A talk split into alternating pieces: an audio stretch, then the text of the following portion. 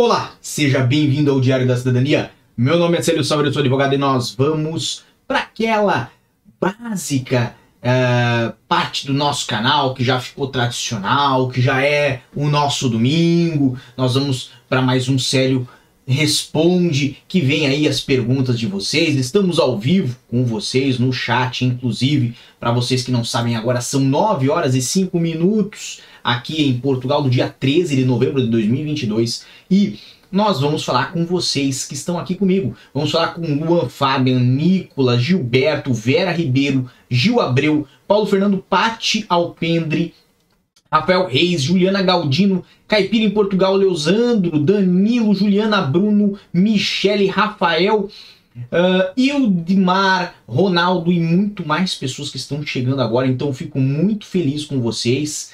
Por quê? Porque nós estamos nesse domingo com muitas informações e nós estamos com as perguntas que vocês mandam para mim lá na Braba, no Instagram, meu Instagram, o arroba Célio Sauer, que se você não faz parte, você está perdendo a oportunidade de receber informações quentinhas de hora em hora e também temos notícias que saíram nessa semana aqui em Portugal e que são importantes, são relevantes aqui para o nosso canal. Então, eu tô muito feliz por todos vocês que estão aqui, todo mundo tá mandando boa noite para nós e vamos para o Jornal de Notícias com 55 mil estrangeiros inscreveram-se para trabalhar em Portugal em uma semana. Isso mesmo, meu amigo. Se você não sabe do que estamos falando, falamos do visto para procura de trabalho, falamos obviamente, daquele. Uh, uh, daquela inscrição, aquela manifestação de interesse para trabalhar em Portugal no IFP. Então, em uma semana, 55 mil estrangeiros manifestaram interesse devido trabalhar em Portugal numa nova plataforma do Instituto de Emprego e Formação Profissional, revelou esta sexta-feira a ministra do Trabalho, Solidariedade e Segurança Social. O novo visto de procura de trabalho criou um novo espaço no site do IFP para cidadãos estrangeiros manifestarem interesse em vir trabalhar para Portugal. A página foi disponibilizada há dias, numa semana apenas, teve aí 55 mil trabalhadores inscritos, foi o que revelou a ministra. Obviamente, isto mostra o dinamismo e posicionamento de Portugal no mercado de trabalho e ela voltou a sublinhar que desde 2015 há mais de 1,1 milhões de trabalhadores a descontar para a segurança social, tendo 400 mil destes estrangeiros e as contribuições de trabalhadores imigrantes, aliás, subiram de 110 mil em 2015 para 530 mil em 2022, um aumento extraordinário e crítico para o futuro coletivo, classificou Ana Mendes Gondim. Então veja aí, temos, né, informações fresquinhas sobre o nosso visto, querido visto para procura de trabalho, que você sabe já está disponível para que você possa fazer o pedido junto à VFS, junto aí ao consulado, no Evisa, certo? Você que acompanha aqui o canal já sabe nada disso mais, é novidade para você se você está sabendo disso pela primeira vez. Aí no canal nós temos muito material bacana sobre isto aqui. Agora, vamos lá, vamos continuar temos aí, segundo a governante, o número de trabalhadores declarados à Segurança Social atingiu recordes esse ano com cerca de 4,9 milhões de pessoas. E essa matéria vem de novo aí no sapo24horas.pt, lembrando que, né, isso aqui é muito parecido com o que nós já falamos. Tem alguns detalhes a mais? Tem. Aqueles, por exemplo, 530 mil de remunerações declaradas à Segurança Social representam 12% do total dos inscritos hoje em Portugal, certo? Sendo eles estrangeiros. E não é somente isso que nós temos hoje para falar. Então, o que que temos aí? Temos Papo de Brazuca mandando, doutor, o problema só é aonde vai morar todo esse povo. Então, meu amigo, isso é um dos pontos que talvez causa mais incômodo para quem vem para Portugal, porque vocês sabem que arrendamento não é fácil de se conseguir. E Obviamente, quando você tá com família, você precisa de uma casa, um lugarzinho só seu. Quando você tá sozinho, você até divide apartamento com outras pessoas ou faz o aluguel, o arrendamento de um quarto, Mas quando você tá com a família, você quer ter o seu cantinho, você quer ter lá um quarto para as crianças, um quarto para você e sua esposa, certo? Um cantinho para você poder ficar tranquilo, descansar quando você não está trabalhando. E de fato, hoje em Portugal o valor das rendas só sobe e a tendência é que continue a, a subir, tá? Não a descer. Veja que isso ocorre, obviamente, diante da grande procura, mas não só diante da grande procura. Temos que considerar que hoje a grande parte das ofertas de moradia disponíveis, né, que estão em construção, são para habitação própria. Muitos é, é, dos investidores não veem vantagem na compra para o arrendamento, tá? É, geralmente quando o imóvel está arrendamento, é um imóvel que já está há algum tempo na família, ou de pessoas que estão realmente interessadas em fazer esse procedimento né, de arrendar imóveis. Por quê? Porque os investidores em Portugal, quando eles fazem aquisição de imóvel, eles têm benefícios fiscais não para arrendar, mas eles têm benefícios fiscais para comprar, remodelar e vender em menos de três anos. Então aquele imóvel ele só passa pela mão do investidor. Não se torna tão atrativo aqui em Portugal fazer um arrendamento anual, por exemplo. Vamos supor aqui para você que está chegando hoje em Portugal, só para que você tenha uma ideia. Se eu fosse alugar para você um imóvel, eu teria que pagar imposto de renda na ordem de 28% se esse, esse contrato fosse anual. E obviamente, se o contrato fosse mais longo, pode ter um decréscimo no valor do percentual que eu vou pagar de imposto. Mas também daí vem aquele risco de ter um contrato muito longo, um risco para mim e também para você que vai estar tá tomando o imóvel em aluguel. Então, de um modo geral, não existe muito incentivo, certo, para você ter um imóvel e deixar ele arrendado. O imposto é alto nesse tipo de modalidade. Logo, quem tem algum imóvel desse tipo, vendo os riscos né, de amanhã ter que entrar com uma ordem de despejo, os custos que você tem com os impostos, encargos, né, obviamente, e também considerando a, a perda da oportunidade, às vezes, de fazer apenas uma venda e capitalizar a partir da, da, do ganho de capital, né, a partir da diferença de preço entre a aquisição e a venda, obviamente, né, as pessoas acabam cobrando bastante quando elas colocam o imóvel para locação. Então espero ter conseguido aí mostrar um pouquinho, um vislumbre de como é essa realidade aqui em Portugal também, tá bom? Porque muitas vezes as pessoas falam assim: "Ah, falta imóvel", mas por que que falta? Porque o incentivo tá em comprar para revender e não em comprar para ficar e botar no mercado para ser uh, uh, moradia de outra pessoa na forma de um arrendamento, de um aluguel. Tá bom? Vamos lá. Com quem que tá aqui comigo? Olha, eu tô gostando muito que tem gente falando aí. Bota o dedo no like, galera, para ajudar o canal. Então, muito obrigado pela, com, pelo, pelo apoio de vocês, tá bom? Vamos lá. Quem que temos, que que temos, que que temos? Um T0 estão pedindo mil euros. Quero ver onde esse povo todo vai morar. Falou Wagner Emmerich na Europa.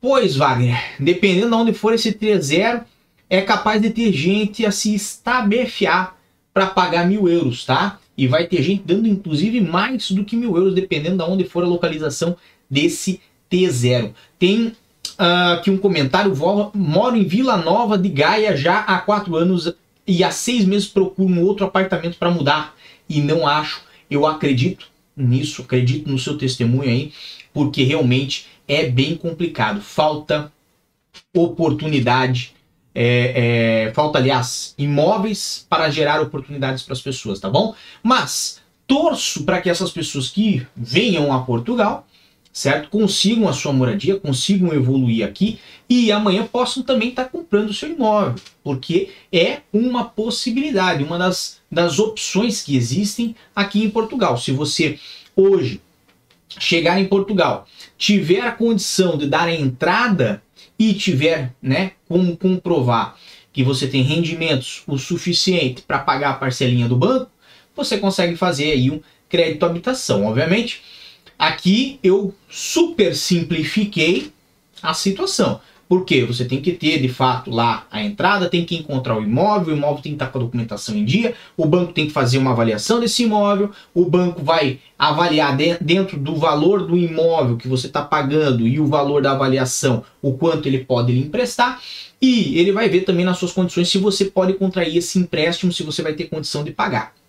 Considerando tudo isso, aí você sim pode fazer a aquisição de um apartamento, de uma casa aqui em Portugal. Ah, mas eu sou estrangeiro, não vou nem morar em Portugal. É possível? É, é possível. Isso tudo vai depender da sua negociação com o banco. Ah, eu recém cheguei em Portugal, mas estou empregado. É possível? Pode ser.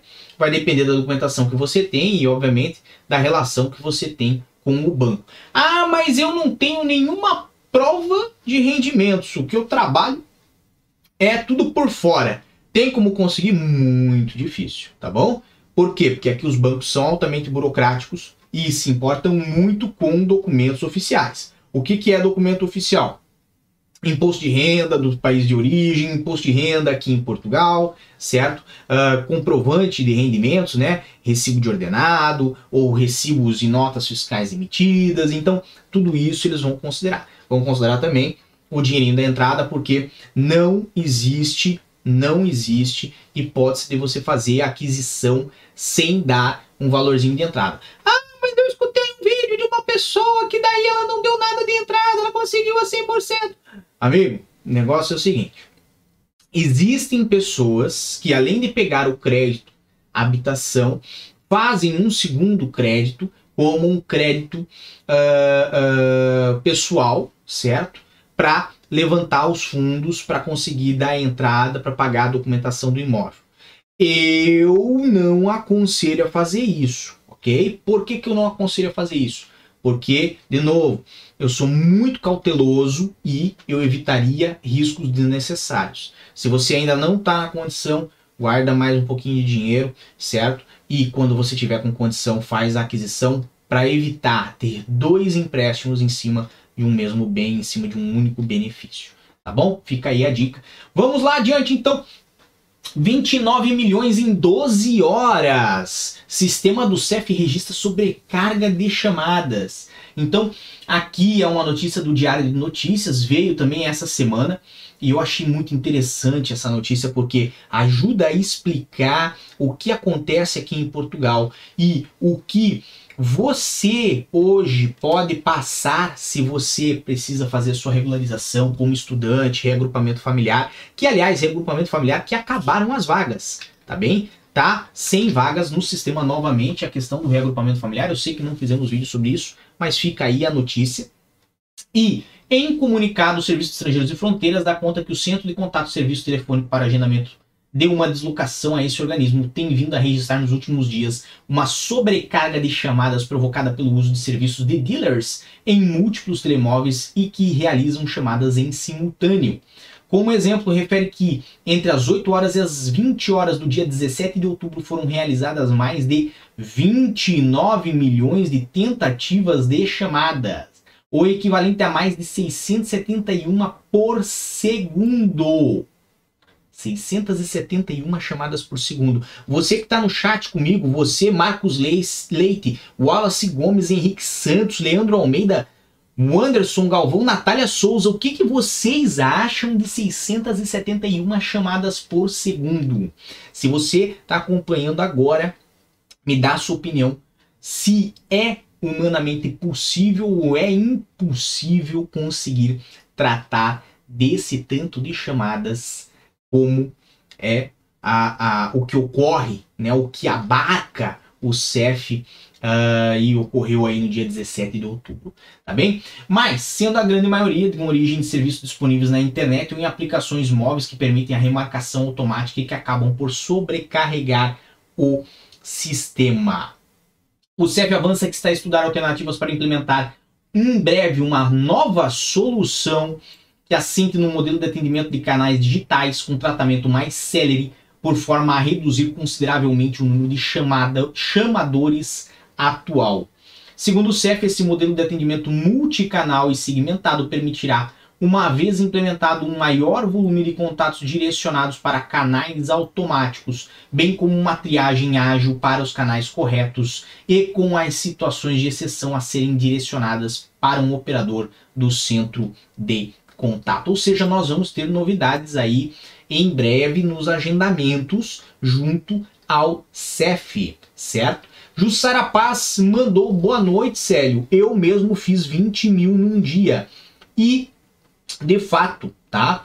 Isto é uh, uh, algo que se tornou muito comum, tá? O que você está a narrar ali para mim, que você me narra nessa nossa conversa, é que você fez 20 mil num dia e acredito, porque eu conheci pessoas com 30 mil, 50 mil e até mais chamadas em um único dia.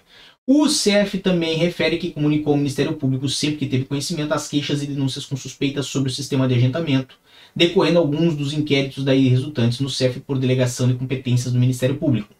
O centro de contato do CEF conta atualmente com 50 operadores que atendem em média mais de 3 mil chamadas diárias, certo? Lembre ali, 671 por segundo, então 3 mil diárias, obviamente temos aí uma, uma distância muito grande entre a capacidade e o tanto de chamadas que chega ao mesmo tempo para o CEF. E, obviamente, né, o CEF salienta que, como forma de mitigar o problema, foi já implementado para alguns assuntos o modelo de atendimento convocado pelo próprio CEF, como, por exemplo, a atribuição de novas autorizações de residência em que os requerentes são chamados pela ordem cronológica da apresentação de pedidos, e aqui ele está falando diretamente sobre o processo das manifestações de interesse que segue por ordem cronológica, tá bom?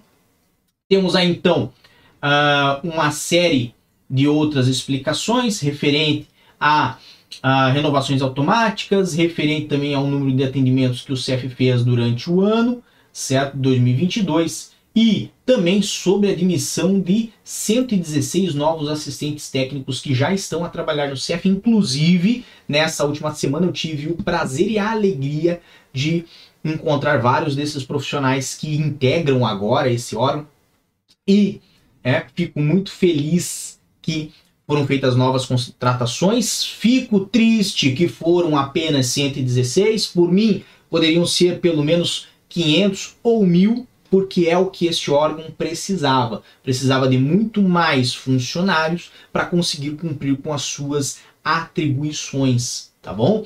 Se você já foi ao CEF ou até para você que nunca foi ao CEF, eu vou lhe contar uma coisa. Dentre esses 116 novos funcionários, existem cidadãos portugueses. Mas existem muitos cidadãos brasileiros, existem cidadãos de nacionalidade angolana, existem cidadãos de nacionalidade ucraniana, existem cidadãos de diversas outras nacionalidades. É um concurso? É um concurso. E é aberto a quem tem título de residência aqui em Portugal. Então fica aí a dica, inclusive para você que já está em Portugal há dois anos, três anos, quatro anos, certo? E pretende seguir uma profissão na carreira pública, fique atenta, por exemplo, que nem essa oportunidade de trabalhar como técnico no CEF é uma oportunidade que pode servir para você, tá bom?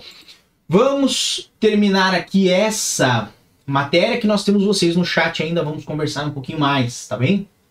Então, obviamente, temos aí uh, um levantamento, né, de que milhares de imigrantes, a maioria brasileiros, já estão com algum tempo sem conseguir renovar suas autorizações de residência, entretanto, inspiradas é, ficando assim possibilitados de sair de Portugal e muitos impedidos de encontrar trabalho ou abrir uma conta bancária. E ainda há milhares de outros imigrantes que se estimam em mais de 200 mil que apresentaram uma manifestação de interesse junto ao CEF e aguardam um contato desse serviço de segurança para obter uma autorização de residência. Oficialmente, a população estrangeira residente em Portugal ultrapassa 800 mil pessoas, sendo a brasileira a maior comunidade, com mais de 250 mil pessoas. Bem, estamos aqui ao vivo com vocês. Eu vou pegar aqui o telemóvel para ajudar a acompanhar, para ajudar a selecionar aquelas questões que vocês mandam para nós, as brabas, aquelas que no nosso final de semana me deixam até sem sono, sem conseguir dormir. E vamos ver o que, que nós vamos uh, trazer aqui para vocês, o que, que vocês vão ajudar aí a trazer informações para o nosso canal. Uh, Vamos lá. Termo de responsabilidade serve como comprovativo de alojamento e subsistência para artigo 92. Para quem não sabe, artigo 92 é para estudante do ensino secundário. E sim, termo de responsabilidade serve para esse efeito e é bom que seja feito, até porque nós falamos muitas vezes do artigo 92 de menores de idade, pessoas que não conseguem garantir a própria subsistência. Então, show de bola a sua pergunta e a sua sugestão aqui para o canal. Muito obrigado. Uh, manifestação de interesse uh, aceita em novembro, certo? Será que vai demorar muito para abrir vagas para as manifestações de interesse? Muito boa pergunta, é um dos temas que eu tenho pensado bastante nos últimos dias, até porque abriram vagas para reagrupamento familiar, abriram vagas para estudantes, abriram vagas para os artigos 122, também as renovações tiveram as suas vagas. Agora o que falta para nós é a questão da manifestação de interesse e eu tenho uma fé muito grande que esse mês ainda vamos ter boas notícias sobre elas. Agora, posso estar certo, posso estar errado, certo? Se nós fizéssemos aí a aposta de um cafezinho para ter essa certeza, eu com certeza apostaria que esse mês de novembro nós vamos ter ainda boas notícias para as manifestações de interesse. Então, se você tem manifestação de interesse que está aceita e ainda não tem vagas, ainda não foram né, permitidas as vagas para que você pudesse agendar, bem, eu aconselho a você ficar bastante atento, principalmente aqui no canal, nós vamos trazer essa informação. Bruna Alicia Spencer falou: sou de Cabo Verde, então, Bruna, fica aí um grande abraço para você que é de Cabo Verde, acompanha o nosso canal e fica um grande abraço para todo mundo que é de Cabo Verde, certo? Tenho um desejo enorme de um dia ir a Cabo Verde, de conhecer Cabo Verde. Ainda não tive essa oportunidade, mas está com certeza na minha lista de desejos e um dia eu vou pisar meu, meu pezinho aí em Cabo Verde e vou conhecer um pouquinho mais essa terra, tá bom? Fico muito feliz que vocês acompanhem aqui o nosso canal. Vamos lá, vamos lá. Uh, alguém tem orientações da BFS de São Paulo, eu sempre vejo outros estados, mas nada de São Paulo. Natália, se você quer informações sobre São Paulo, a dica é mandar um e-mail para a VFS de São Paulo no agora vamos lá, vamos lá, vamos lá que eu vou tentar puxar essa informação aqui ao vivo para você e na hora. Já está na tela de vocês o site da VFS, certo? Lembrando que Natália Souza fez essa pergunta agora e eu vou tentar trazer aqui para você pelo menos o e-mail da nossa VFS em São Paulo para que você possa conseguir acesso às informações. E está aqui na tela: infoportugal.sp@vfshelpline.com, tá? O e-mail é esse, está na tela de vocês. Se você não percebeu aonde está o e-mail, está aqui, aonde está pintado de azul, certo? E você consegue fazer contato com eles. Também tem a linha telefônica de apoio, mas a linha telefônica de apoio nem sempre funciona bem. Eu sei porque já fiz ligações a esta linha e particularmente eu não gosto muito do de tratar por telefone com eles. Melhor por e-mail. Lembrando que a VFS também tem contatos no Rio de Janeiro, tá na tela, Brasília, tá na tela, Nova Lima em Minas Gerais também tá na tela e Salvador na Bahia tá na tela de vocês também. Muito obrigado novamente, Natália, pela sua questão, porque ela veio aí a brilhantar o nosso material de hoje, tá bom? Uh, Wanderson Galvão mandou sério sobre a carta convite. Ela deve ser enviada por correio de Portugal para o Brasil ou pode ser enviada por e-mail? Wanderson, a questão sobre a carta convite é que ela sempre deve estar no original, então não se envia ela por e-mail. Ah, mas fulano já veio aqui para Portugal com ela no e-mail. Tudo bem. Isto acontece, certo? Mas não é a regra. E o que você quer ficar dentro da regra, não quer depender dos outros para ser, para ser uma exceção, ok? Então a regra é original, certo? Feita em notário. Nós temos vídeo falando sobre isso. Não arrisque lá, sei lá quanto você vai gastar para vir a Portugal com passagem aérea, com hotel, com hospedagem, etc. Não arrisque todo esse investimento, certo? Pela a, a, a economia, certo? de 10 euros, que é mais ou menos isso, é 8, 10 euros, 10 euros, de mandar por correios essa carta convite original, tá bom? Ah, mas eu tenho muita pressa. Não, não tenha pressa. Quem tem pressa comete erros. É melhor que você tenha calma, é melhor que você tenha cautela e é melhor que você faça tudo certinho, sem risco de erro, tá bom? Evite os riscos, tá bom? Vamos lá, vamos ver o que, que tem, o que, que tem. Uh, vamos ver, vamos ver, vamos ver, vamos ver. Sou de Fortaleza, posso solicitar o visto no consulado de Fortaleza? Então, por enquanto, por enquanto, tem apenas dois consulados que, pelo menos nós, que nós sabemos, que estão aceitando o agendamento pelo Evisa. Talvez agora segunda-feira já vão ter mais, mas por enquanto apenas dois. Um era o de Salvador, o outro. Agora minha memória não é tão boa. Não sei se era Fortaleza ou se era Recife. Eu fiz outros vídeos nessa semana falando sobre isso, mas hoje, neste domingo, eu já não recordo muito bem, ok? Eu já estou com a cabeça cansada, eu já não lembro. Então, o que eu faria se fosse você? Entra no portal do Evisa, vê lá quais são os consulados que já estão disponíveis para dar entrada no visto direto no consulado, tá bom? Fica aí minha dica para você, tá? Lembrando que uh, o vice-consulado de Curitiba, certo? Até o final da semana passada não tinha iniciado ainda o processamento de vistos. Também o de Porto Alegre. O de Porto Alegre tem inclusive um site muito bacana na internet e não atualizou ainda esse site, tá bom? Nós vamos acompanhar isso durante a semana, mas por enquanto, tá? O pedido de visto para procura de trabalho e os novos vistos ainda estão um pouquinho uh, uh, incongruentes, podemos botar assim, no Brasil. Em alguns lugares já ocorre processamento, já tem ali uma ideia de como se deve proceder. Em outros lugares, ainda não está organizado, ou porque não receberam informações, ou porque não uh, uh, iniciaram o processamento dos vistos, tá bom? Vamos ver, vamos ver o que mais temos aqui. Uh,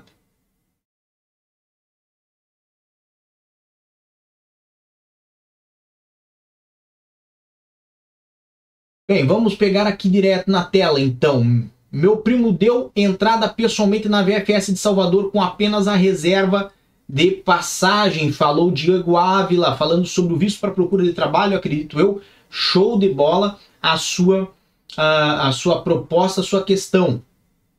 Vamos lá. Lilian falou: vice-consulado de Curitiba já está aceitando pedido de visto se enviar por correios. Show de bola a sua informação, Lilian. Então, assim, se você está nessa região de Curitiba, entre em contato com o consulado, veja se já estão aceitando pro seu tipo de visto por correios e a forma que estão processando, tá bom? Vamos lá. que mais que temos? Uh, que mais que temos aqui? O que mais que temos aqui? Vamos ver se encontramos alguma coisa. Artigo 87A para quem já está em Portugal com manifestação de interesse feita de Leitfaden, Leitfaden. Eu, eu acho que falei certo, tá? Não tenho certeza. Então, muito obrigado pela questão. Essa que é uma das dúvidas de quem está em processo de manifestação de interesse. Vamos lá. No momento, se você ligar o CEF, você não consegue fazer um agendamento pelo artigo 87A. Da experiência que eu tive nessas últimas semanas, em contato com o pessoal que trabalha diretamente no CEF, em contato com quem está lá no dia a dia, eles não receberam ainda instruções sobre esse tipo de pedido. O que, que isso significa? Significa que não está em processamento, ok?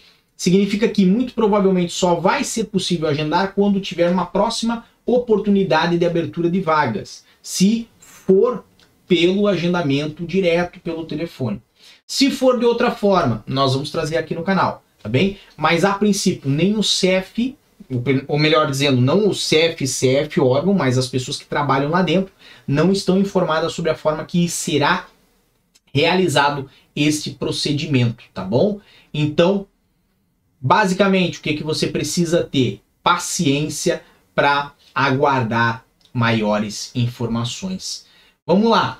Uh, Meios de subsistência para quem vai com reagrupamento em simultâneo? Uma boa pergunta. A regra dos meios de subsistência ela é a mesma quando falamos de reagrupamento aqui em Portugal ou no estrangeiro, certo? Você sempre tem que ter aí 50% para o adulto adicional ou 30% para cada criança que você for trazer para Portugal, lembrando que esses valores de meio de subsistência são por mês da estadia. Então, se for uma estadia mais longa, ela vai ter aí a necessidade de que você apresente mais meios de subsistência. Lembrando que aqui em Portugal hoje não está fácil de abrir conta bancária para quem não reside em nenhum dos países da União Europeia. Nesses casos, nesses casos a orientação tem sido ou buscar o contato com um escritório que seja localizado aí no seu país, por exemplo, o Milênio tem escritório no Rio de Janeiro e São Paulo, para quem é do Brasil, certo? Ou tentar o contato com os bancos pela internet, certo? Via e-mail e outros canais digitais, ou então em alternativa ter pelo menos uma conta bancária em euros, certo? Uma conta seja de uma outra instituição financeira, nem sempre localizada em Portugal. A exemplo, a Wise, Revolut e por aí vai, tá bom? Bem, acho que nós chegamos ao final dessa nossa transmissão nesse domingo, até porque eu já tô bem cansado e amanhã nós temos que começar tudo de novo, porque que a semana vem e tem bastante trabalho para ser feito. Mas eu vou estar tá com vocês aqui amanhã, e eu vou estar tá com vocês aqui na terça-feira, e eu vou estar tá com vocês aqui na quarta-feira. Então, eu sempre vou estar, né, trazendo informações para vocês na medida que as informações chegarem para nós também, tá bom? E sempre que vocês quiserem mais informações lá no meu Instagram no arroba vocês sabem que nós trazemos o máximo de informações para vocês todos os dias. Um grande abraço a todos, muita força e boa sorte. Por enquanto é só. E tchau. Que você acaba de assistir tem caráter educativo e informativo. Compõe-se de uma avaliação genérica e simplificada. Agora, se você quer saber de fato como as coisas são, você vai ter que ler.